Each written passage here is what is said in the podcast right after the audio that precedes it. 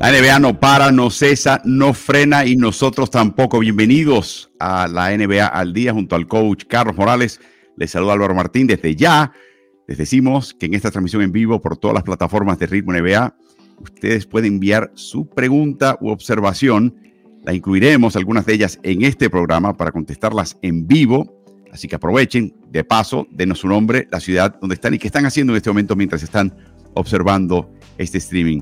Carlos, estuvimos juntos esta semana para comenzar las transmisiones de Amazon Prime en, de NBA solamente para México eh, y solamente en esa plataforma.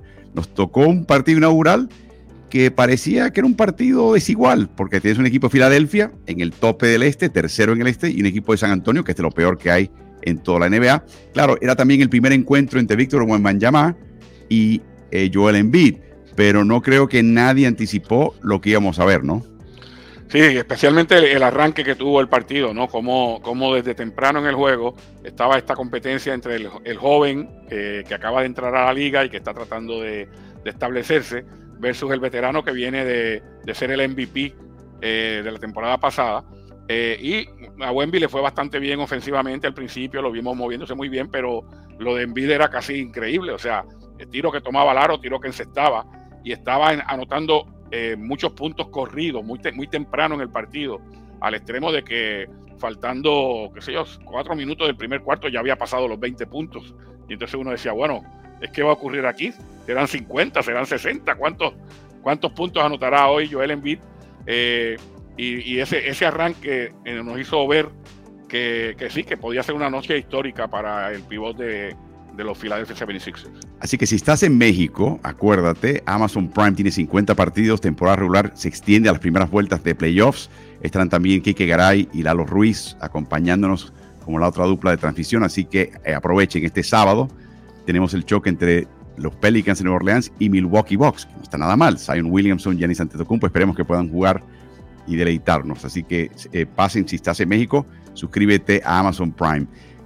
Antes que nada, siempre revisamos las tablas y lo que pasó en esta semana de NBA. Eh, y como puedes ver, Carlos, este equipo de Phoenix, aún guerreando, aún peleando, está yendo bastante bien esta semana. Sí, fíjate que eh, todos los equipos grandes, ¿no? los equipos eh, de, excelencia, tuvieron una, muy buena semana. Me refiero obviamente a Phoenix repuntando, pero a Denver, a Milwaukee, Oklahoma City, que de ahí no se baja, o sea, sigue jugando a un gran, a un gran nivel. Eh, y en el otro lado, eh, sorprende la mala, la mala semana que tuvo Miami. Quizás basado en eso es que hizo la transacción de la cual estaremos hablando más adelante. Dallas tuvo una muestra muy pequeña, pero perdió sus dos partidos. Así que una semana donde ya empiezan quizás, eh, todavía no hemos entrado en febrero, que cuando dicen que empiezan a separarse realmente los que son de los que de los pretendientes, ¿no? De los que de los que pretenden pero no pueden. Y eso no ha pasado todavía, pero esta semana fue bastante parecida a eso. Así es, y Golden State anoche venció a Atlanta, primer partido de ellos de vuelta después del fallecimiento de su entrenador eh, asistente, una emotiva eh, ceremonia también el día de ayer. Carlos, Atlanta es el equipo que está que perdió ayer contra, contra Golden State y está junto a Brooklyn y Toronto peleando esa última plaza del play-in. Eh, y si quieren empezar a meterse en esa plaza, más vale que se pongan las pilas próximamente. Y Orlando, Carlos, ha caído octavo. Sí, Orlando obviamente está eh, también en una racha donde pierden más de lo que, de lo que ganan eh, y, han caído bastante. De hecho, ya están metidos de lleno en el, en el play-in. A Indiana no le fue bien esta semana tampoco. En el caso de Atlanta, es un equipo que, que, un día juegan muy, muy bien y el otro día juegan pésimo. O sea, no tienen una identidad. Y lo que pudimos ver de, de Brooklyn la otra noche que tuvimos la oportunidad de estar en el partido frente a los Knicks es que es un equipo que puede jugar muy bien por 44 minutos y en los últimos cuatro minutos del partido se cae abruptamente y, eso le, pasó factura en ese juego eh, en el que fueron locales contra, pues, sus rivales de la misma ciudad y realmente nos, llama la atención eso, que Brooklyn con ese equipo talentoso que tiene, pero quizás falto de un líder, eh, se caen en los momentos cruciales. Y en el oeste, mientras vemos la gráfica de vuelta, el equipo de Phoenix asciende desde lo profundo de la tabla ya a quinto, en realidad empatado con Orleans y observen lo que sucede entre el puesto 8 y 12. Eh, en realidad es el 9 y el 12. Hay dos equipos tradicionales, Lakers y Warriors, y entre ellos están Utah y Houston, equipos jóvenes. Dos de ellos se quedan fuera, dos de ellos se quedan con las últimas plazas del play-in. Es increíble que estén peleando por eso, Carlos, y veremos qué pasa ahora que se integran ciertos elementos, pues nos acercamos a la fecha límite y algunos de estos equipos hagan traspasos importantes. Pero va a ser bien, bien interesante esa lucha en esa parte de la tabla, Carlos. Sí, definitivamente, específicamente todo, todo el mundo está esperando en el oeste que Golden State de alguna forma reaccione, ¿no? Porque nadie lo espera, espera verlo ah, donde están, si están eh, sus, jugadores hábiles, y en este momento los están todos, así que eh, esa también va a ser una parte importante de esa segunda eh, mitad de temporada. Y por último, Carlos, la gran noticia que pasa, como siempre, en el caso de este equipo, pasa desapercibida, Oklahoma City es el puntero en el oeste. Venció anoche 140-114 a Sacramento, a, perdón, a San Antonio. Wembanyama con 24. Eh, Chet Holmgren terminó con 17. Fue una gran lucha entre ambos. Y te dabas cuenta de algo, Carlos. Lo vimos en el partido del, lunes contra Filadelfia. Le están pidiendo que sea más agresivo Wembanyama y se está empezando a transformar en alguien que está siendo un poquito más agresivo en lo personal, en su actitud personal al juego. Ayer tuvo lo más cercano de Víctor Wembanyama a roces con Chet Holmgren. Es un tipo apacible, tipo pensante, inteligente, no es un bravucón. Bueno, ayer estás viendo que está tratando de plantársele a estos tipos de rivales directos. Me pregunto si tuvo algo que ver lo que vimos anoche contra Holmgren con lo que le pasó contra, contra Embiid. Bueno, él en cada uno de estos, partidos que ha tenido contra figuras de la NBA ha tratado de poner su marca de fábrica y lo ha hecho. O sea, se ha visto bien en el costado ofensivo. Lo que pasa es que también ha motivado a sus rivales. Recuerdo hace unos 10 días atrás contra Milwaukee, él tuvo un buen juego, pero Giannis tuvo un, uno en el que se excedió y en el que estamos hablando de hace un par de noches. Eh, él tuvo muy buen juego ofensivo también, se metió en problemas de faltas personales, pero ni él ni Collins pudieron ser capaces de, frenar a Joel Embiid, que te das cuenta que venía con una misión. Bueno, hablemos de ese par de partidos del lunes. Esta primera hora, eh, Filadelfia en casa mete por el aro a San Antonio y termina Joel Embiid con una marca de franquicia y marca personal de 70 puntos. Minutos después, termina el choque entre Charlotte y el equipo de Minnesota y, yo, y Carl Anthony Towns termina con 62 puntos. En cuanto a partidos de 70 puntos o más, han habido 14 en total. Y en nueve de ellos, el jugador que encestó y el, del, equipo del jugador que encestó los 70 ganó, pero en cinco perdió, que no fue el caso en este caso de Joel Embiid, que venció a San Antonio. Parte de lo que le permitió eh, a, a, Embiid seguir lanzando ahora y tener protagonismo, Carlos, es que nunca perdió de vista a Filadelfia y se le sacó una ventaja abrumadora a San Antonio. Se mantuvo en competencia en San Antonio lo suficiente como para justificar que regresase a cancha en beat. Pero te dabas cuenta después del primer cuarto con 24 puntos que iba a ser una noche extraordinaria. No sabías cuál era el techo, Carlos. Y el techo era que en beat primero metió en problemas de falta a Banyama, hizo lo que le dio la gana, aún con Banyama en cancha. Y él se estaba dando cuenta que era una de esas noches que iba a tener un partido importante y empezaron a darse cuenta los compañeros y el público en Filadelfia, Carlos. Sí, de, hecho llegó un momento en el último cuarto donde era a ver hasta cuántos puntos llega, ¿no? Y, el público quería que él tocara todos los balones y que tirara todos los balones. De hecho, hubo una situación en la que él se posteó y la pidió, Maxi se fue por el otro lado, si no me equivoco, hizo un pase y alguien más, creo que fue Ubre, tomó el tiro y hubo abucheos en Filadelfia. O sea, eh, todo el mundo quería que él tocara el balón y, que, y ver hasta cuántos puntos llegaba. Y eso como que a veces te quita la concentración del partido. Y eso lo aprovechó San Antonio para mantenerse eh, cerca en el partido, o sea, para que nunca el juego se, se, fuera por encima de los 20 puntos. Se llegaron a poner a 9 puntos eh, faltando unos 3 minutos. El juego era de nadie todavía, así que más se justificaba que Envid estuviera en cancha, pero te das cuenta que se estaba jugando no solamente para ganar, sino para, ver, para darle puntos a, a, su compañero desde el punto de vista de, del resto de los 76ers. Como les digo, el partido de Minnesota y Charlotte en Minnesota comenzó media hora después del de Filadelfia y San Antonio. ¿Qué pasa? durante el descanso de la primera mitad, después de un primer cuarto también de Carl Anthony Towns hirviente, le informan al equipo, alguien, obviamente no fue el Chris Finch, el técnico del equipo, que Joel Embiid, después de tres cuartos en su partido contra San Antonio, ya tenía anotado 59 puntos. Bueno, pues entonces se vieron las caras los chicos de Minnesota y empezaron a darle todas las bolas, Carlos, a Carl Anthony Towns para que él continuase con su travesía y quizás, sabía Dios, iba a poder eclipsar esos 70 puntos de Carl Anthony Towns. Fue una dinámica increíble. Esto pasa en la NBA, pero usualmente pasa en el último día de temporada cuando se enfrenta o están jugando jugadores que se están disputando el campeonato de máximo anotador de la liga. Carlos, ¿recuerdas aquella vez con David Robinson eh, que tuvo esa competencia? Y, Y aquí se dio en una noche de temporada regular. Y eso fue lo que pasó. Y eso sacó de las casillas al técnico Chris Finch en un partido que perdieron. Recuerden, Minnesota, la defensiva número uno en la liga, enfrentó a la cuarta peor ofensiva, la de Hornets, en casa. Y por el estar distraídos con darle el balón a Carl Anthony Towns, perdieron el partido. Y perdieron el partido por no marcar, sobre todo en el último cuarto. Escuchemos las palabras duras, fuertes, sin barniz, del técnico de Minnesota, Chris Finch, después de su derrota ante Charlotte. Chris, what happened in this one to let it slip away? Well, I mean, it was an absolute disgusting performance of defense and immature basketball um, all the way through the game. So it really didn't slip away. It had been there from the jump. So this is what happens when you uh, have this type of approach. I mean, listen, yeah, it's you're spot on. I mean, there's lots of times when just because you've scored two or three or four points in a row or baskets in a row doesn't, you know, obviously we're going to try to feed a hot hand, look for a hot hand, but at some point we got to get back to making the right play. We got to get back to doing the right things, um, and um, you know, let's just. Uh, like I said, there's a lot of ways to be immature. There's always a lot of ways to be immature, um, and there was a lot of immature performances here throughout the the roster. We totally disrespected uh, the game ourselves, um, and we got exactly what we deserve. So, wow.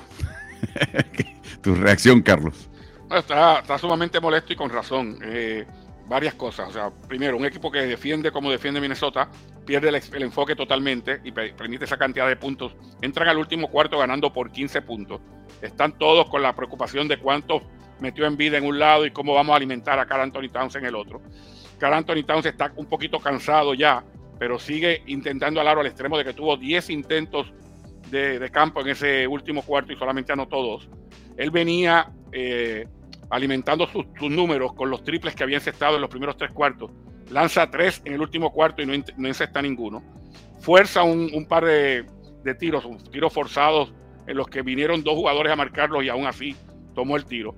Y entonces se convierte en una, en una bola de, nieve negativa porque ni estás defendiendo en un lado y todos los balones tienen que ir al jugador que, los jugadores quieren que, que establezca marcas y no está jugando para ganar, está jugando para otra cosa o para entretener al público o para eh, ayudar a tu compañero a lograr marcas.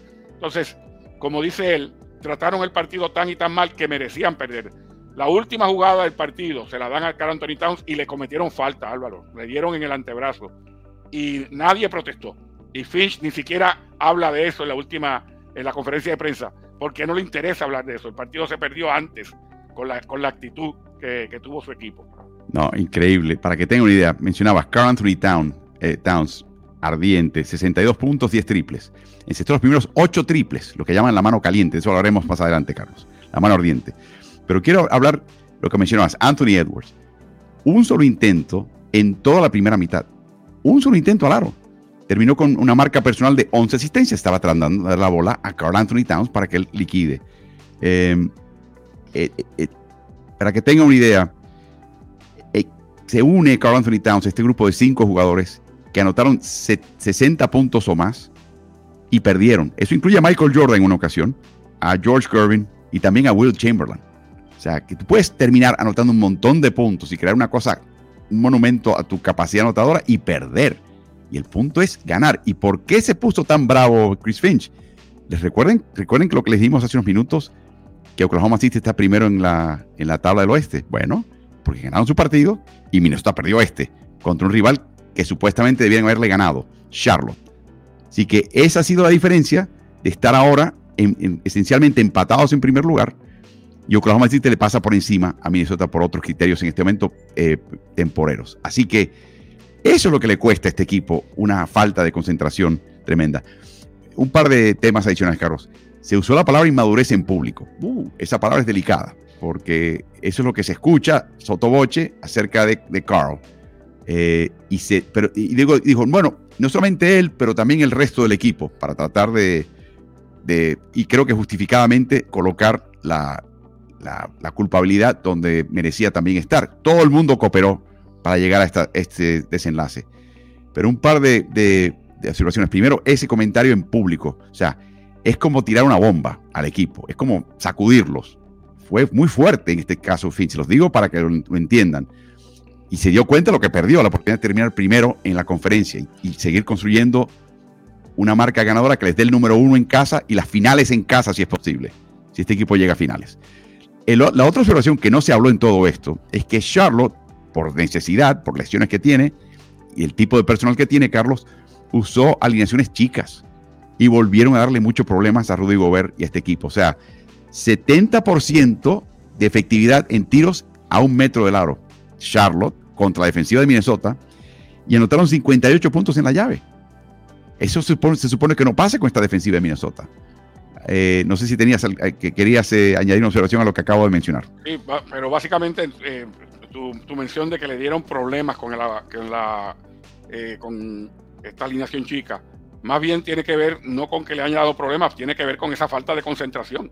O sea, ni chicas ni altas le tiran 70% de cerca del aro al equipo del Minnesota cuando tiene tanto a Gobert como Towns y tienen esa defensiva presionante que los obliga hacia, ellos, ¿no? A que, a que las penetraciones sean hacia los hombres altos. Eso no ocurre, por eso es que eh, este es uno de los mejores equipos de la liga hoy día. Ocurrió precisamente por esa falta de enfoque. O sea, no, no, estabas, no solamente estabas pasando el balón solamente a un jugador en un lado, sino que no estabas defendiendo en el otro. Y eso, eso es lo más que tiene molesto a, Finch. De hecho, le hicieron una pregunta sobre si había algo positivo que se pudiera sacar del partido, la, frase esta del silver lining, ¿no? Y dice, no hay nada positivo, no hay, no hay victorias morales. Cuando nosotros éramos un equipo de 15 victorias y 30 derrotas, entonces buscábamos cualquier cosa en una derrota para verla, para que, para hacerla positiva. Hoy día no hay ese tipo de situación porque estamos jugando para algo más. Queremos ser contendientes al campeonato, así que perder partidos como estos, aquí no hay nada de victoria moral. Una pregunta también que siempre te quiero hacer, eh, lo que llaman el concepto de la mano ardiente. Vimos ese 8 de 8 de triples de Carl Anthony Towns, algunos kilométricos. Y cuando se estudia el fenómeno, recuerdo ir a conferencias de, de Sloan en Boston, donde se habla de analíticas deportivas y se enfoca en el básquet mucho. Eso lo organiza Daryl Morey, para que sepan, el gerente general, presidente de operaciones deportivas de Filadelfia. Y estudiaban el fenómeno y decían, no, eso no existe, o no existe de forma sostenida, existe por un trecho de un partido, no sé, cuatro, cinco, seis posesiones, pero no existe tal cosa como la mano ardiente. Sin embargo, los que nos están escuchando ahora, Carlos, y tú y yo, sencillamente como espectadores, vemos un partido y digo, no, este tipo tiene la mano ardiente. o sea, desde tu experiencia como técnico, ¿cómo tú describes ese fenómeno? ¿Cómo tú lo percibes? ¿Y qué haces cuando tienes un jugador que está atravesando por un trecho de ese tipo? Pero usualmente cuando un jugador está eh, encendido, ¿no? Cuando tiene, cuando tiene eh, ese porcentaje de tiro bien alto, donde quizás ha tenido cuatro o cinco disparos consecutivos y lo ha anotado, uno saca, trata de trabajar jugadas donde ese jugador sea el que salga de bloqueo o sea el que reciba en buena colocación pero a la misma vez con opciones para los que están bloqueando. O sea, no puede ser que todo el mundo en el estadio sepa que el balón va a este jugador porque está eh, en su momento, porque está pasando por el momento donde el, balón está entrando todo el tiempo, le vamos a dar siempre el balón. No, vamos a trabajar jugadas para él, que si puede recibir y, tomar el tiro cómodo, lo va a tomar, pero dentro de esas jugadas hay opciones para los que bloquean y para los que pasan y cortan, para que si la atención se va completa hacia ese jugador, se juegue el baloncesto de la forma correcta porque si empiezan a salir de dos y tres jugadores al de la mano ardiente, y lo pongo entre comillas, eh, no la tiene que tirar de todas maneras. Algunos jugadores piensan que sí, que la tienen que lanzar de todas maneras, y, esa es eh, la, la, diferencia entre lo que uno piensa como entrenador y lo que piensan a veces los jugadores. dicen, no, yo la tengo, yo estoy en muy momento, la voy a tirar. No, pero si hay compañeros que están en una buena posición y que son tan jugadores de NBA como eres tú, entonces es ahí es que está la línea bien fina donde el entrenador tiene que decir, las movidas las estábamos corriendo para él, si sale abierto se la vamos a dar, pero miren a, tal otro jugador que cuando bloquea se está quedando abierto abajo, o miren este otro jugador que le está dando la espalda al balón, por lo tanto se puede cortar por la línea de fondo. O sea, no tratar de que todos los tiros vayan a la mano ardiente. Y mi pregunta es si ves que la mano ardiente empieza a enfriarse o se siente a acaparar protagonismo innecesariamente y evitar situaciones más beneficiosas al equipo. ¿Hasta qué punto quieres intervenir? Porque sabes que el tipo viene hoy, el chico viene hoy. Álvaro, la mano ardiente dura hasta, por ejemplo, tiene cinco disparos consecutivos en ese estado, pero ahora fallaste dos consecutivos, ya no estás en la mano ardiente, ya estás, ya eres otro jugador más que dentro del fluir del partido a lo mejor te vuelve a llegar eh, o buenas oportunidades ofensivas o puede que no. Pero es que a veces el jugador piensa que, tengo el derecho hoy a tomar todos los tiros, pero no es él. O sea, y, es los compañeros tratando de ser buenos compañeros. Porque fíjate que no es por, por maldad, es que tratan de ser buenos compañeros, pero se salen totalmente de la forma correcta de jugar al básquet. En la forma correcta de jugar al básquet, siempre tira el que está abierto. Siempre. No importa si eh, uno tiene 70 puntos y el otro no lleva puntos. Siempre tira el que está abierto. Claro, el que tiene un buen tiro, porque el que está abierto tiene que ver con si me dejaron abierto o si ese es mi tiro. O sea, eh, tú, dejas a Rudy Gobert, Rudy Gobert totalmente abierto del área de tres puntos para que no defienda, para, para defender con cuatro a Anthony Towns, Rudy Gobert no la va a tirar de tres, de tres puntos. O sea, tienes que tener en cuenta que tienes que tomar el tiro abierto que sea tu tiro. O sea, que, cuando el, individuo deja de tener la mano ardiente, te sientes, oye, en el, en baloncesto se pasa la bola también, ¿sabes? Claro, es, parte, del juego eso. Es parte del juego, ¿no? Bueno, veremos qué pasa con estos dos, pero es un fenómeno digno de verse, porque nos preguntaron, Carlos, mucho, ¿está en peligro, por ejemplo, la marca de Wilt? Eh, y, y, yo creo que es muy difícil, 100 puntos en un partido, pero yo creo que las condiciones existen para eso ahora. El hecho de que los equipos se estén concentrando tanto el balón en, en su figura, piensen en un Doncic, por ejemplo, Harden en su, en su ápice, ese tipo de jugador, eh, si viene un tipo de partido donde la defensiva contraria es floja o está verdaderamente inspirado, se puede dar, se puede dar. Así que cada vez que vean 60, 70, 80 puntos, la dinámica que se jugó típicamente no es exactamente el básquet. Fue una situación distinta, una dinámica que cobró su propia vida y se separó un poquito de lo que siempre vemos como básquet. Y no siempre se gana, marca de 9 y 5 en equipos de jugadores que sobrepasan los 70 puntos en un partido de NBA.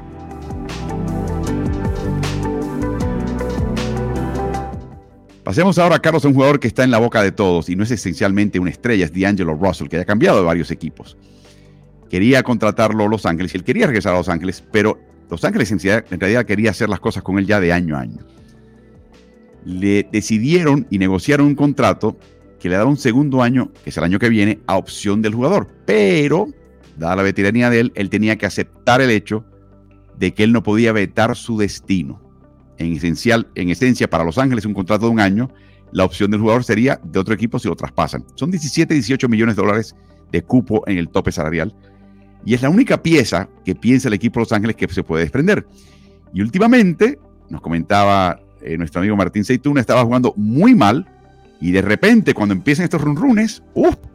se despertó D'Angelo Russell. Observemos esta gráfica que refleja ese fenómeno. La, columna de la izquierda es la época prelesión. Tuvo una lesión que lo mantuvo fuera por tres, partidos. Y ahí Los Ángeles perdió tres eh, victorias, seis derrotas.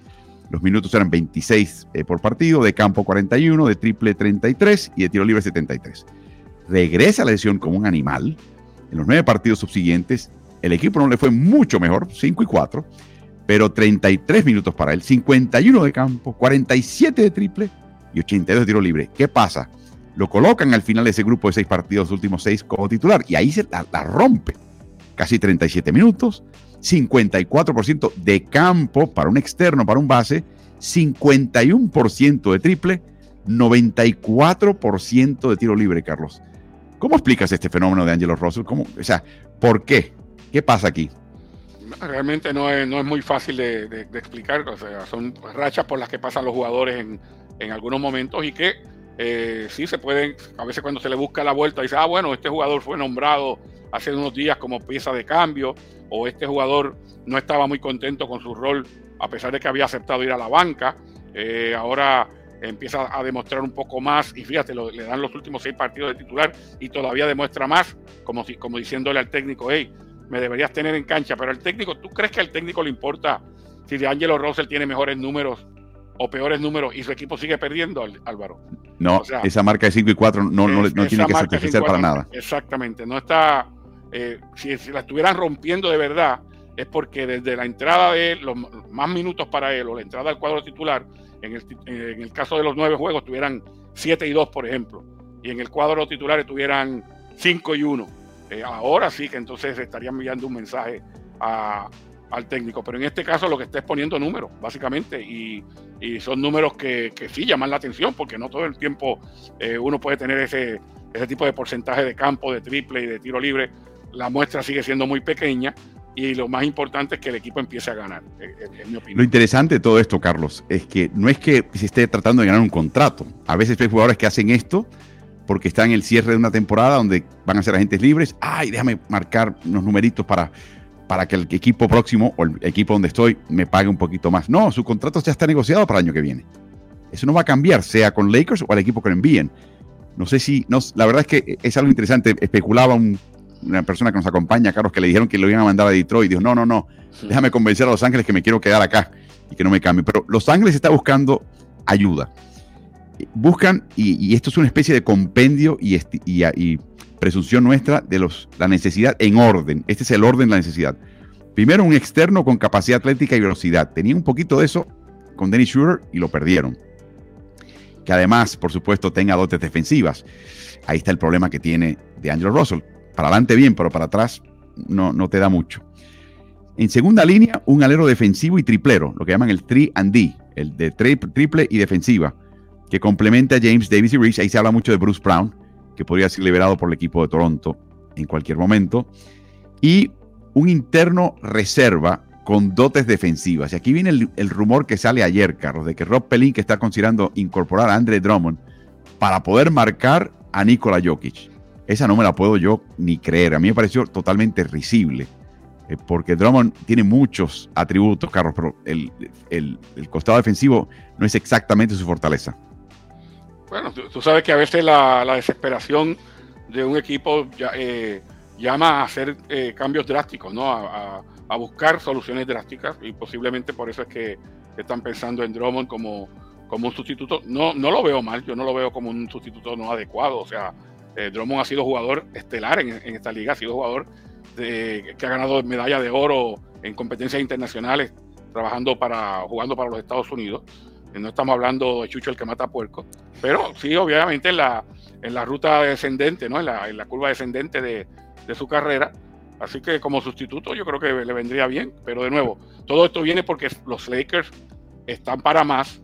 Los Lakers después del torneo intratemporada pensaban que de ahí en adelante ese iba a ser el, el trampolín, ¿no? el envión que lo iba a enviar a, a llegar hasta lo, lo más alto y de ahí fue todo lo contrario. Saliendo de ese torneo vino la racha negativa y en este momento están buscando soluciones. No, es increíble, Carlos, entre los nombres. Escuchen los nombres que se están barajando en los rumores de posibles traspasos a Lakers. De John T. Murray, Zach Lavin, DeMar DeRozan, Alex Caruso, o sea, le quieren vaciar el equipo a Chicago, Bruce Brown, Dorian Finney-Smith, que sí está en el mercado de traspasos, y lo colocan en el cuadro titular de Nets, de Brooklyn, lo vimos jugar, y desde que él llega, Brooklyn juega su mejor básquet, es un jugador importante, calladitamente es clave. Royce O'Neal también en Brooklyn, Jeremy Grant en Portland y Andre Drummond. La pregunta es, ¿qué quiere el otro equipo a cambio? Y Los Ángeles tiene solamente una selección de primera vuelta y es lejísima, casi el año 2030, disponible para, para traspasar. Así que veremos qué pasa ahí. Va a ser muy interesante, pero se despertó de Angelo Russell eh, y la pregunta es, ¿qué tomas de decisiones van a tomar en Los Ángeles? Como mencionas, Carlos, el equipo no está rindiendo a la altura de lo anticipado y ahí van a haber cambios de personal o de otro tipo, pero van a haber cambios en Los Ángeles sin duda antes de que termine esta temporada.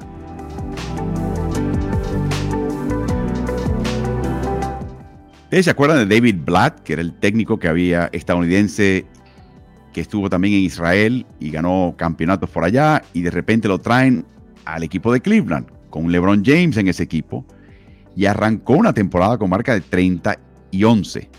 Y lo despidieron después de 41 partidos, a media temporada. Y todo tipo de rumor, particularmente que no se llevaba bien con LeBron James, y finalmente sentenciaron su destino nunca más. Regresó a la NBA, eh, siguió dirigiendo en, en Europa, en el básquet europeo, pero nunca más regresó a la NBA. Se repite un poquito el patrón con Adrian Griffin, Carlos. Eh, y hay que hacer un poquito de preámbulo en el caso de Milwaukee. Milwaukee tenía a Mike Budenholzer, que es un señor que le hizo, ganar un campeonato. Eh, luego una serie de lesiones, particularmente de Chris Middleton, privaron la oportunidad de mantener y construir sobre ese campeonato, con el mismo elenco esencialmente. Pero sí había un patrón claro de que Mike Budenholzer era excelente preparador entre semana en práctica y en partidos de temporada regular para ganar un montón de partidos. Y su esquema era fundamental, era exactamente lo que el equipo y el personal le podía dar al equipo y lo optimizaba, excepto en situaciones de playoffs, donde tenías que hacer ajustes, porque el equipo contrario te cambiaba la cara de lo que eran ellos antes y tenías que hacer ajustes y ahí era la supuesta debilidad de Mike Budenholzer y por eso finalmente lo echaron. Injustamente, recuerden que perdió contra Miami y no contó con Giannis Antetokounmpo en los primeros tres partidos de esa serie. Pero aún así lo echaron. Y la, pregunta era quién va a traer a cambio. Se habló de Nick Nurse, porque estaba disponible, lo había despedido ya a Toronto, pero aparentemente Giannis Antetokounmpo no quiso nada que ver con él, no lo quería él, técnico veterano, ganador de un campeonato.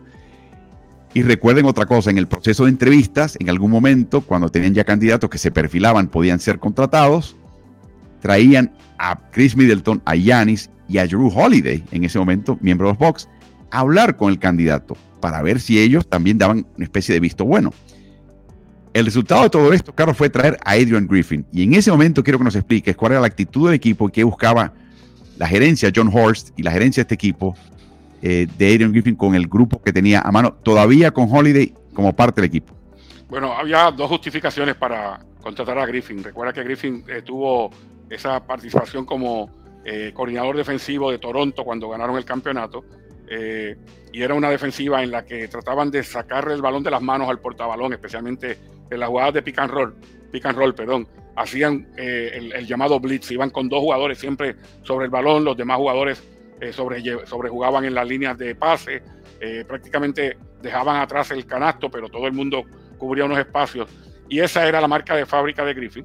Había tenido 14 entrevistas en los últimos 13 años para ser head coach, no se le había dado, pero sí se, tenía mucho respeto por él eh, en, la liga, precisamente como un coach defensivo que podía eh, cambiar cosas. En el caso de Milwaukee, que siempre había sido una de las mejores defensivas de la liga bajo Budenholzer, en algunos momentos de, de los playoffs se le achacaba que no tocaban balones suficientemente, tocar balones, cortar balones, eh, robarse balones que ellos siempre en cuanto a eficiencia defensiva estaban en los, en los primeros lugares, pero en cuanto a arriesgar para llevarse balones y crear eh, pérdida del contrario, no estaban entre los mejores equipos de la liga y que Griffin le daba eso. Eso por un lado. Por el otro lado, estaba la, posibilidad de que Milwaukee no fuera un gran equipo este año en términos de, de su personal, porque ni habían firmado todavía eh, a Brook López, no habían firmado a Middleton, y estaba sobre la mesa también la extensión de contrato de Yanis que tampoco se había firmado. Entonces la posibilidad era de que este pudiera ser un equipo de media tabla y quizás darle esa oportunidad a un técnico nuevo de que impusiera su, su marca de fábrica defensiva mientras iba creciendo con el equipo. Claro, con lo que nadie contaba, aparte de que las firmas sí se dieron, la de López, la de Middleton y demás, es con que iban a hacer la transacción por, Holly, por, por Damian Lillard en la que salían de Holiday, que como mencionabas, era parte, era de la espina dorsal del equipo. Eran tres jugadores con, en los que la gerencia confía demasiado, Middleton, Giannis y, y Holiday, y de uno de ellos dos tuvieron que prescindir para poderse hacer de Damian Lillard. o sea que, perdona que interrumpa, ¿estás implicando que quizás la gerencia había esperado para ver si tenía ya a Middleton, a López y a todo el mundo cuadrado antes de decidir qué tipo de técnico quería y qué dirección nos llevaría este técnico? No, yo, yo creo que, que aún si hubiesen tenido todo resuelto, a lo mejor se iban con él porque está la otra cuestión que es la defensiva, la que ellos pensaban que iba a ser eh, la diferencia, donde ellos iban a ser todavía mejores defensivamente que los que habían sido con Budenholzer. Hay una situación que se da específicamente, eh, los esquemas defensivos de Griffin son casi contrarios a los de Budenholzer. Lo de tratar de ir a, doble marcar el balón y que se extiendan los pivots hasta la media cancha prácticamente, deja el, el aro abandonado, versus Budenholzer que quería la jugada defensiva de drop, donde el pivot en lugar de presentarse completo en el pick and roll, se sigue echando para atrás, concede el tiro a corta distancia, pero el que llegue a la pintura se encuentra con el grande. Eso eh, era marca de fábrica de Budenholzer y es todo lo contrario a lo que hacía Griffin. Pero con lo que menos contaban ellos, quizás, era con tener un equipo con un potencial ofensivo inmenso al hacerse de los servicios de Damian Lillard, uno de los mejores anotadores en la historia de la liga, pero uno de los peores jugadores perimetrales en defensa más que probado por el tiempo que estuvo en Portland. O sea, pierdes a tu mejor jugador defensivo perimetral y te haces de uno de los peores defensivos de la liga. Eso hay que tomarlo en cuenta. No todo es la dirección técnica y los esquemas. Estás dando un gran jugador defensivo y está entrando uno que no te va a ayudar en ese costado. Y luego, por supuesto, envían a, eh, a, Portland y Portland se encarga de devolvérselo de una manera u otra al equipo de Boston, que es el rival directo del equipo de Milwaukee. Sea que el intento de Milwaukee de, tratar de que, de que eh, Drew Holiday perdón, termine eh, en la conferencia opuesta, le cerró ese tiro por la culata. Desde, desde diciembre, Carlos, la defensiva de este equipo de Milwaukee, desde diciembre, desde la Navidad, es la cuarta peor en toda la NBA. O sea, es un cambio cultural de cómo se percibe y se identifica el equipo tremendo, de ser de los, de los cinco mejores a los cinco peores, rajatabla. En un partido contra Miami, Yanis le quitó la tabla a Griffin y diagramó su jugada para el equipo. En otro partido, rehusó salir del partido, lo habían sacado, habían traído a Conaton, él argumentó y Griffin asentó, volvió Yanis a la cancha, salió Conaton. Bobby Portis, después, después de la eliminación en el torneo de intertemporada contra Indiana, tronó, dice que hay una falta de control del cuerpo técnico contra la defensiva, de la ofensiva de Milwaukee. Y luego Yanis dice en aquella arenga que tuvo que hasta la persona que limpia los uniformes tiene que hacerlo mejor. Él también, o sea, él se puso al frente en todo esto, pero en dos ocasiones mencionó las tácticas tienen que ser mejores y los entrenadores tienen que ser mejores. En dos ocasiones en su lista, cosa que sorprendió muchísimo. Ya venían las señales, Carlos, Carlos de, de inconformidad con la situación como estaba en este momento. Hay que mencionar algo al lado, y esto no sabemos exactamente eh, el, el, huevo y la gallina en esta situación, Carlos. Escúchate esto. En algún momento en diciembre, cuando esto, empieza a carburar y a verse un poquito feo, no sabemos el orden, no sabemos si fue que el equipo contrata o le pide a Doc Rivers, que estudió en la Universidad de Marquette, cuya, cuyo uniforme en esa universidad cuelga en el estadio de los Milwaukee Bucks, o sea, muy querido en esa área, de que él se convierte en una especie de asesor del equipo, informal. Pero al mismo tiempo, él empieza a asesorar a Griffin. Lo digo porque no sabemos si el equipo le pidió que hablase con Griffin o él habló con el equipo por separado y con Griffin por separado, cosa que ha sido un conflicto de interés enorme, feísimo, feísimo. Le cerruchaba el palo, es la implicación acá. Le cerruchaba el piso. Entonces, hay algo bien extraño en todo eso, pero finalmente es Doc Rivers el que va a reemplazar ahora a Adrian Griffin, que se va, eh, y, dicho sea de paso, con unos comentarios muy gallardos, eh, muy de altura por parte de él. Eh, te, hace, te hace sentir bien que eres una, una persona íntegra, Griffin. Pero ahora qué, Carlos? Tienes a un técnico que si Nick Nurse, que, que si, perdón, que si Budenholzer tenía la reputación de que en ciertos momentos tácticos se confundía y se ofuscaba, bueno, ¿qué tal Doc Rivers, que tiene un campeonato con Boston en el 2008, pero que ha tenido, eh, es el único coach que ha tenido ventaja de 3-1 en series hasta 7 partidos y perdió las 3. Nadie ha tenido esa experiencia tan nefasta en esa situación en la historia de la NBA. O sea que tiene el mismo problema que tenía Budenholzer. Es una vuelta al pasado, ¿no? Eh, me estás haciendo, me estás poniendo una opción bien difícil, Álvaro, porque eh, la, de tratar de, criticar a un técnico cuando cuando puede ser que todo lo que, todo lo que estás diciendo que es cierto no tenga absolutamente nada que ver con él y sí con sus jugadores. O sea, o, o, haya eh, responsabilidad compartida.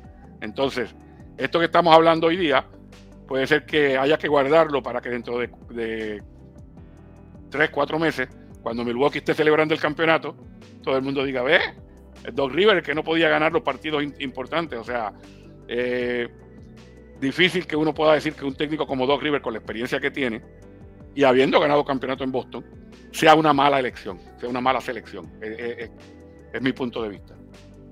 Y es interesante, Carlos, ver también que uno de los que se ha empezado a quejar es Damian Lillard, que habla de confusión con su papel en el equipo. Eh, se ha notado muchísimo que la jugada que Lillard eh, lo definía él en Portland, la jugada del pick and roll, es algo en el cual no se usa tanto en Milwaukee, no es parte exacta del esquema de Griffin. Me imagino que sí lo será con Rivers, que vivía de eso, con James Harden en Filadelfia, Carlos. Sí, eso, eso sí es cierto. Yo creo que mucho más pick and roll para que Damian Lillard pueda hacer lo que, lo que él quiera con la cancha abierta en el medio. El único problema de, esta situación es que cuando tú estás jugando pick and roll en la, NBA moderna, tú tienes un jugador involucrado poniendo el bloqueo, que lo mismo puede cortar al aro, que puede abrirse si es tirador, y luego tienes el otro jugador que puede crear situaciones penetrando o lanzando. Pero los otros tres jugadores, todos están abiertos en el perímetro porque son amenaza. Y recuerda, Yanis no es amenaza en el perímetro. O sea, poner a Yanis en una situación donde, eh, a menos que el pick and roll sea entre ambos, esa, es la mejor situación. Pick and roll entre Yanis y Damian Lillard con Brook López en el perímetro, porque Brook López sí tiene buena mano. Eh, eh, Milwaukee en ese, en ese caso es un, equipo un poquito raro, distinto, porque su pivot es, un buen tirador de tres y su jugador perimetral interno 3-4, que, que, es la estrella del equipo, no mete el, tiro consistentemente a media y larga distancia. Entonces, él tiene que estar en los cortes al aro, mientras el, el pivot tiene que estar abierto. Interesante, Carlos. Y recordemos que este equipo tiene dos jugadores veteranos que no lo puedes tocar en el plantel en ningún tipo de traspaso. Giannis, eh, Tanasis ante Tocumpo. No va a ningún lado. No lo va a permitir Giannis. Y en el caso de Robin López, fue la condición eh, bajo la cual eh, eh, Brook regresó. Recuerden, Brook estaba siendo eh, persuadido por el equipo de Houston a firmar con ellos y a última hora regresó al equipo de Milwaukee. Miren el porcentaje de jugadas de transición de este equipo. el, número en sí no ha cambiado tanto, ha ido el 15% de las jugadas totales que defensivas que son de transición del equipo contrario a un 17%. Pero eh, la clasificación te da la idea. Estaban a mitad de la tabla hace dos temporadas y este es el peor equipo defendiendo en transición defensiva que hay en toda la liga. Y el, porcentaje de transición que vienen de rebotes, o sea, dentro del, número total de transición defensiva, de rebotes permitidos en el equipo contrario, es también ahora la peor. O sea, lo que mencionaba, se ha socavado la parte interna de esta defensiva, la protección del aro, y el rival toma el rebote, y sale corriendo y le da marca transición y no llega a tiempo el equipo de Milwaukee. Y eso es un tema a resolver ahora para Doc Rivers, que será el nuevo técnico de este equipo. Veremos cómo le va a él y veremos precisamente lo que mencionas.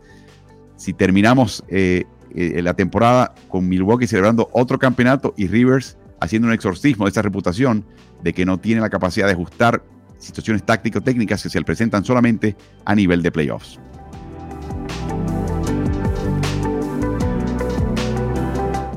Una pregunta de Isaac Carrasquel desde Venezuela. ¿Por qué la carrera del MVP no se menciona a Jason Tatum o Jalen Brown como los favoritos entre los tres primeros? Nadie habla de ellos y Boston tiene la mejor marca y es el mejor equipo en la NBA. Interesante pregunta, Carlos, porque sí, usualmente la lista de MVPs uno empieza a buscar el equipo que está de puntero y cuál es su mejor jugador. Pero aquí el problema es que están los dos juntos, ¿no? En parte. Sí, que quizás se, quitan protagonismo uno al otro, aunque a, a siempre lo mencionan como uno de los, mejores jugadores de la liga y como, y como candidato. Este, de nuevo, las menciones son.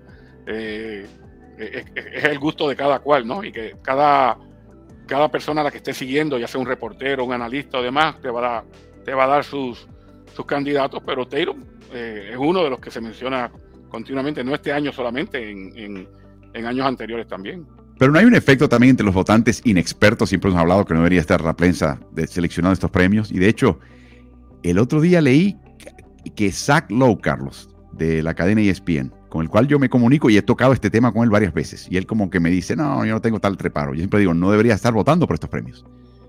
Anunció que para los premios que tienen impacto en la nómina, de ese 35% de la nómina, que son el MVP, eh, defensivo del año, y los valores del año, el All NBA, que él va a dejar de votar, Carlos. ¿Qué te parece? Eh, es una, posición bastante interesante, ¿no? Y, desde mi punto de vista inteligente, porque sin haberse dado cuenta la NBA cuando le dio esta potestad y cuando empezó a basar salarios en honores, le está básicamente poniendo a los, a los votantes a decidir quién merece mejores salarios y quién no. Y quién no. O sea, te pongo en, un, en uno de los cuadros de honor vas a merecer mejor salario, te dejo fuera, vas a merecer menos, eh, puedes contratar por más años o demás. O sea, todo esto viene basado en premios, por lo tanto, tendrían que ser expertos los que estuvieran evaluando esos premios. Pero para contestar la pregunta de Isaac también, Carlos, hay un efecto de retraso. Eh, hay, un, hay un prejuicio tremendo de que el que obtuvo el premio el año previo lo recibe esta vez. Tienes que tiene que haber una actuación a través de toda una temporada que eclipse claramente lo que el previo ganador del año previo de ese premio hace en la siguiente temporada para que la prensa diga, no, no, no, si lo ganó este chico este año, pero este año le toca a este otro. hay, una especie de prejuicio y por lo tanto, a veces cuando tienes una gran temporada, es al año siguiente que te se cae en cuenta la prensa, no, este chico está jugando mejor. Y lo que le debía en la temporada previa quizás se lo dan más adelante. O sea que para mí hay, un efecto retraso. Creo que también le, pasó en su primer año que recibió el premio a, Jokic quizás lo merecía antes, pero tomó un tiempo de que este panel de 50 inexpertos eh, cayera en cuenta, Carlos. No, aparte de eso está que tienes que tener, eh, como bien mencionas, muchas veces cuando el, equipo le está yendo bien, la visión está puesta en ese equipo y vamos a buscar a ver quién es el, responsable, pero tienes que poner los números también. O sea, los números tienen que ser exorbitantes. Y en este momento, por ejemplo, si tú eh, analizas y, de nuevo, viéndolo desde el punto de vista de los que votan, no desde mi punto de vista, desde el punto de vista de los que votan, dicen, ok, eh, Filadelfia está escoltando prácticamente entre las primeras tres posiciones, está escoltando a Boston. Boston tiene dos jugadores que no se sabe un día quién es eh, uno y quién es el otro, si es Taylor o si es Brown. Pero Filadelfia tiene uno que pone números todas las noches y que fue el MVP el año pasado. Vas a tener, vas a tener que, como mencionaste, vas a tener que abrumadoramente opacar a ese jugador para que uno de esos dos muchachos sea eh, eh, candidato por encima de Embiid. Lo que sí, para terminar el comentario de Isaac, que estaba buenísimo la pregunta, gracias Isaac, es el hecho de que ves ahora a Oklahoma City en primer lugar, Carlos. ¿Y sabes lo que quiere decir eso? Que ahora el panel va a empezar a darle más votos a, o más preferencia a Shea Gilgus Alexander en esta candidatura, que hasta ahora de ninguna manera se pensaba que iba a poder eclipsar a Jokic o al mismo Embiid. Bueno, pues ahora sabes qué, están en primer lugar. Van a tener, si terminan con el mejor registro en la liga, ¿qué quieres que te diga? O sea, la prensa es inexperta, eh, nadie es perfecto, hay que mencionarlo. Le puedes dar un panel de expertos y, algunos van a cometer errores. Pero sencillamente hay una, hay, una, hay una actitud que no puedes, es difícil de asaltar con criterios contrarios. Y es, hey, el mejor jugador en el mejor equipo. Esa es la definición de ellos del jugador más valioso. Estamos hablando de temporada regular, recuerden. Sí. Si esa es la definición, pues muy fácil para la prensa decir, bueno, este equipo tuvo el mejor registro y este claramente es su mejor jugador, él es el MVP y se acabó. Y, yo puedo recostarme en eso. Y es más difícil que me critiquen por eso. Pero bueno, vamos a hablar de este tema además, porque podemos estar hablando aquí todo el día y la mañana y la noche, donde quiera que estén ustedes, en Asia, en Europa o en las Américas. Gracias por la pregunta, Isaac. Y ustedes sigan enviando sus preguntas y comentarios. Y si les gusta todo esto, denle like también.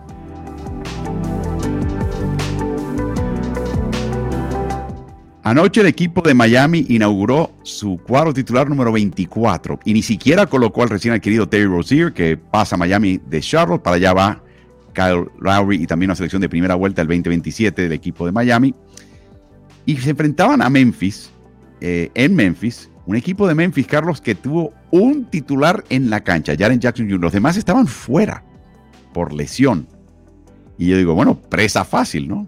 Decidieron sacar de la cancha, de la, como, de la banca, a Rozier como reserva, eh, y finalmente perdieron.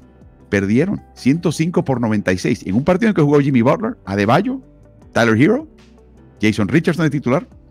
Eh, Duncan Robinson no jugó. Fue la única esencial ausencia de este equipo, Carlos. Cosa que nos dejó la boca abierta, ¿no?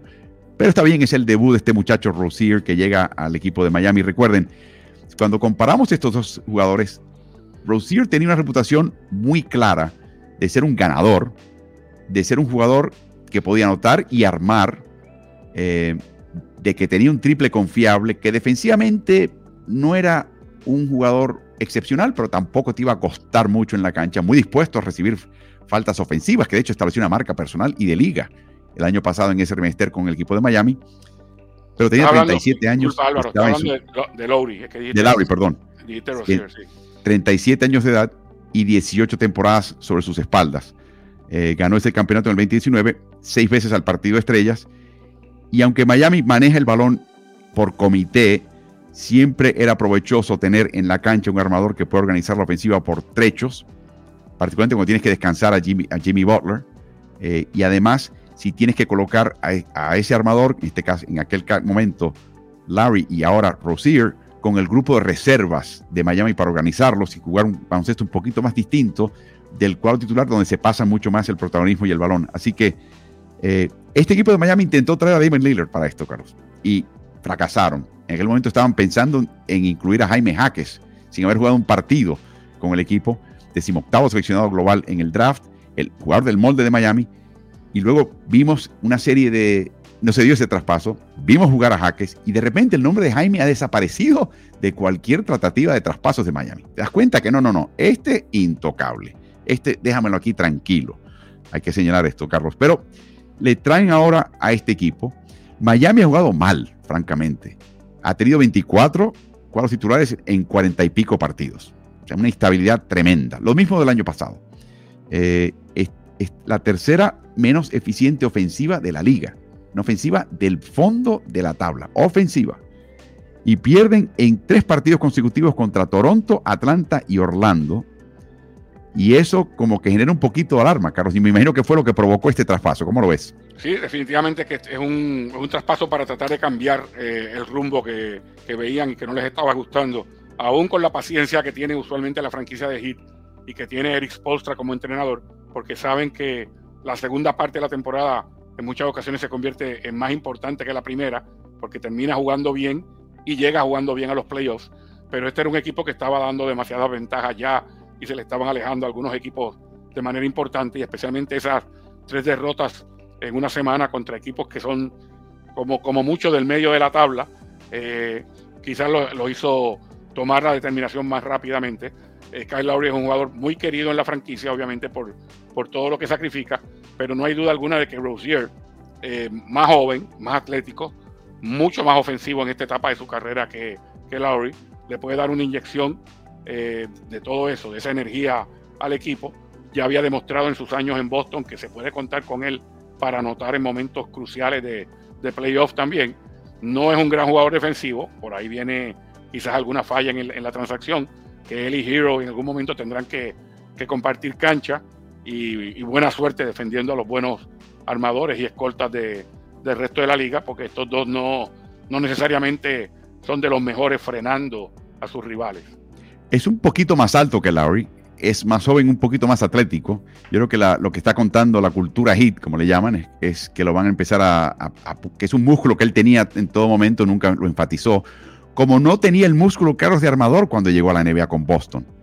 Eh, y siquiera cuando estuvo en Charlotte. Y curiosamente, la ausencia de la Melo Ball en estos últimos años, por lesiones, ha transformado, digo yo, ha redondeado el juego de Rosier y te sorprenderá lo que vas a ver en esta gráfica eh, que compara a Rosier con Lowry y lo que está eh, una especie de perfil inmediato entre ambos. Obviamente hay una diferencia en edad tremenda, 37 años para Lowry, solamente 29 para Rosier. Ah, juega 7 minutos más por partido que Lowry, porque Lowry ya no está para jugar 30 y pico minutos. Eso ayuda en caso de que haga falta que juegue mucho tiempo en cancha. Las asistencias por 100 posesiones, las de Lowry en este momento de su carrera, 7 asistencias por 100 posesiones la de Rosier 9. Eso a mí me sorprendió, Carlos. Eh, el, eficacia de tiro de todo tipo, pareja. La tasa de uso, ahí sí es un problema para Miami. Larry entendió su papel en el equipo y el balón termina en sus manos en el 13% de las posesiones en la cual él jugaba en cancha.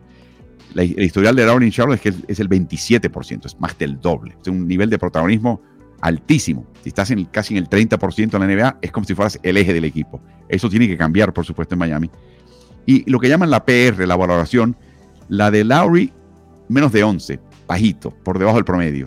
La de Rosier, 19. Eso responde mucho al protagonismo también que le da Charlotte, Carlos, pero habla también de un jugador que es mucho más explosivo y productivo. Em, a mí lo que, lo que me, intrigó es que en la primera conversación que tuvo con Eric Spolstra, trató de abordar el tema de la tasa de uso y lo interrumpió Rosier. No, coach, yo sé exactamente para qué me trajeron acá. De eso no se preocupe.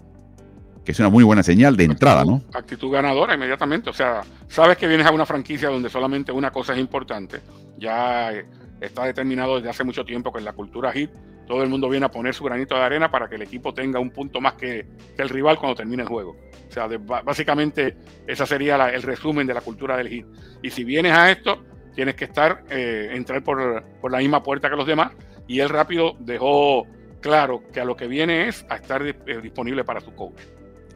Una última estadística, Carlos, que como, sabemos las estadísticas a veces confunden más que lo que aclaran, pero, pero yo creo que esto tiene que ser un poquito alarmante.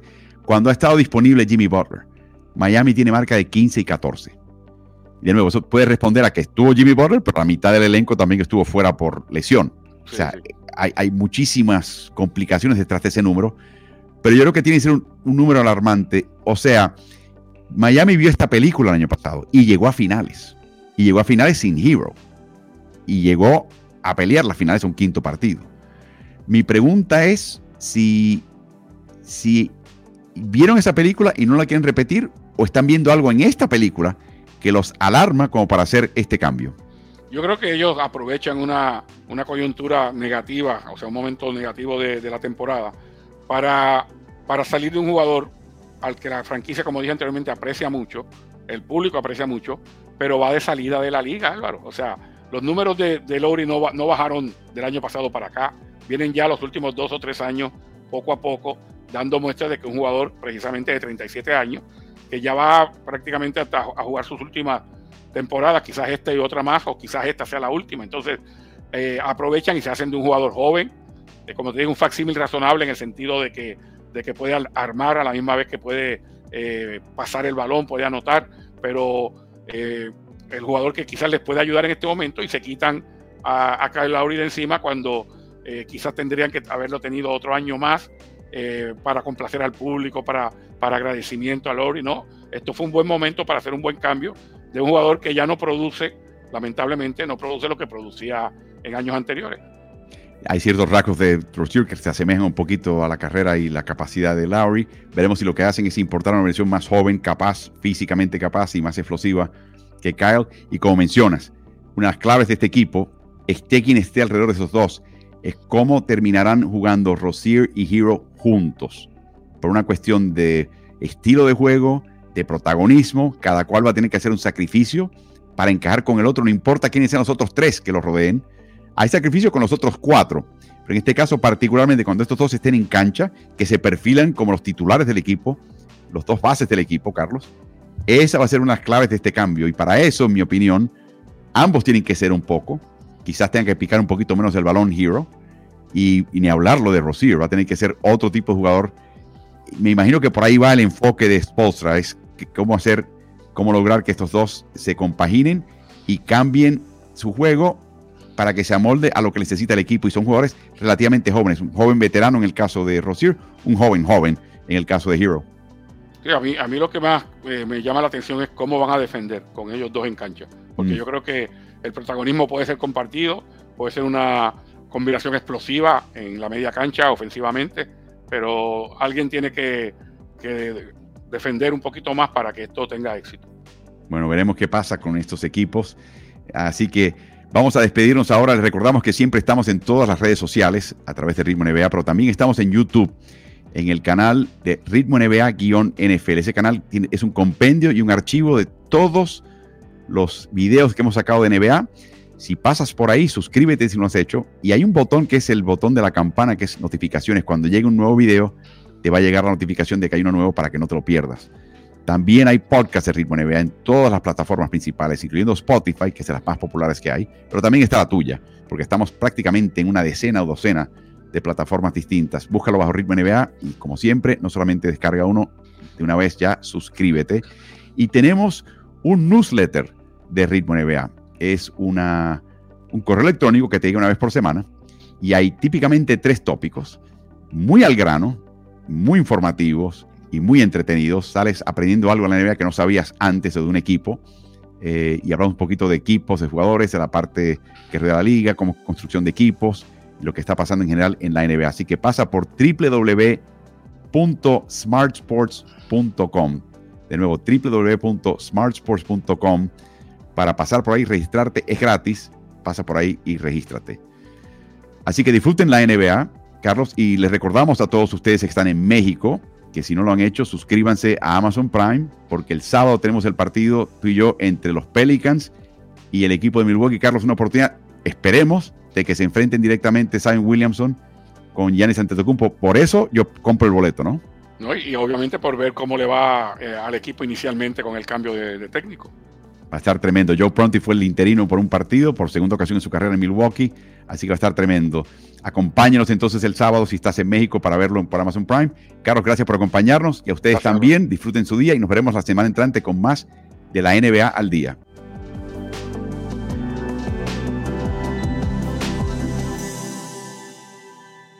¿Y tú? ¿Estás en ritmo?